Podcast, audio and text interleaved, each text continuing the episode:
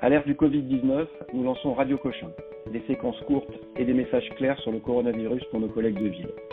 Je suis docteur Vincent Mallet, médecin à Cochin, professeur à l'Université de Paris et je parle avec le professeur Luc Mouton, chef du service de médecine interne de Cochin. Professeur Mouton, euh, je suis médecin généraliste au Havre, en Normandie, et je m'occupe d'une patiente de 40 ans qui n'a pas d'antécédent majeur, en dehors d'un phénomène de rénaux et d'une hypertension essentielle.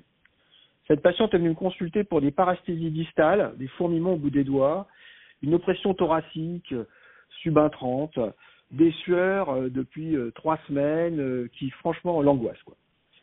D'autant plus qu'il y a un médecin qui lui a dit il y a dix jours qu'elle avait un Covid-19 et ça l'a beaucoup beaucoup inquiété. Qu'en pensez-vous?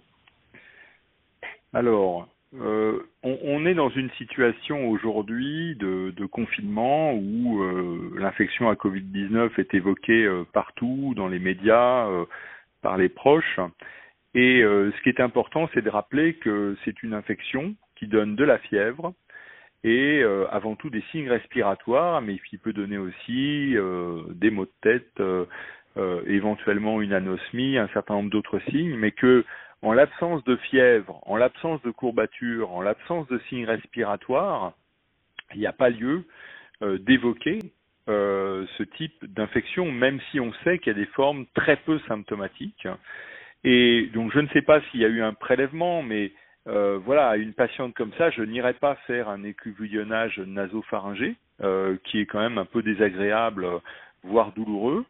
Euh, et euh, on voit aujourd'hui des patients, et on les voit quand on téléconsulte euh, sur des consultations systématiques, qui sont extrêmement inquiets, voire très angoissés de ce qui se passe. Ils sont très inquiets d'attraper cette infection et qui, au moindre trouble, ont l'impression qu'ils vont avoir cette infection à Covid-19. Donc cette patiente de 40 ans, il faut vérifier qu'elle n'a pas de facteur de risque athéromateux et que son oppression thoracique ne mérite pas une consultation cardiologique. Mais en dehors de cela, j'aurais tendance à la rassurer, mais peut-être éventuellement d'évaluer euh, voilà euh, la qualité de son sommeil, de voir si elle n'est pas finalement très anxieuse et, si euh, un anxiolytique ne, ne pourrait pas l'aider. D'accord, oui, c'est ça. En fait, c'est le vent de panique sur le Covid. Euh, c'est quand même pas mal de l'avoir, non Alors, quand je... ouais. On, on peut voir la patiente, bien entendu, bien entendu. Et lui faire son. Voilà, exactement. Hein. Euh, ce qui est important, c'est de savoir quand même que confinés, euh, les patients qui ont, je dirais, un peu d'anxiété de base, eh ben, euh, vers la 3 quatrième semaine, commencent à devenir beaucoup plus anxieux et que ben ça, ça va majorer la perception subjective d'un certain nombre de symptômes et que bien sûr euh, avec un examen clinique qui peut être euh, mené et qui peut être rassurant, un ECG au moindre doute. Après, il faut savoir quand même rassurer des patients mmh. euh, qui ont qui sont extrêmement inquiets d'attraper cette infection et savoir eh bien si ça ne suffit pas, leur prescrire éventuellement un hypnotique ou un anxiolytique à toute petite dose qui leur permettent de mieux vivre leur confinement.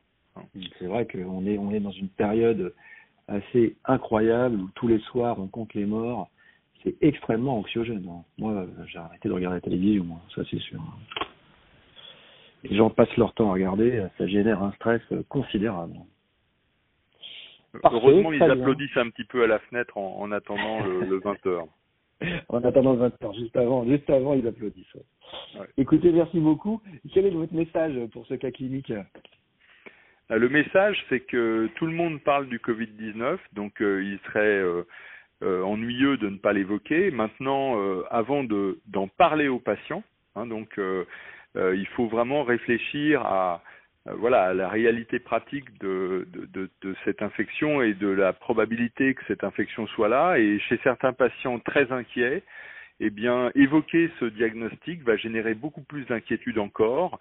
Et donc, il vaut mieux que le médecin ait, ait, en tête finalement de rechercher les différents éléments, de la fièvre, des signes respiratoires, une anosmie, des maux de tête. Et si aucun de ces symptômes n'est présent, eh bien, savoir rassurer le patient euh, et euh, contribuer à, diminuer son niveau d'anxiété qui est majoré en cette période de confinement. Professeur Mouton, merci beaucoup pour ces messages extrêmement clairs. On va rester calme, on va garder la tête froide et on va faire comme vous avez dit. On vous souhaite bon courage. Merci à vous.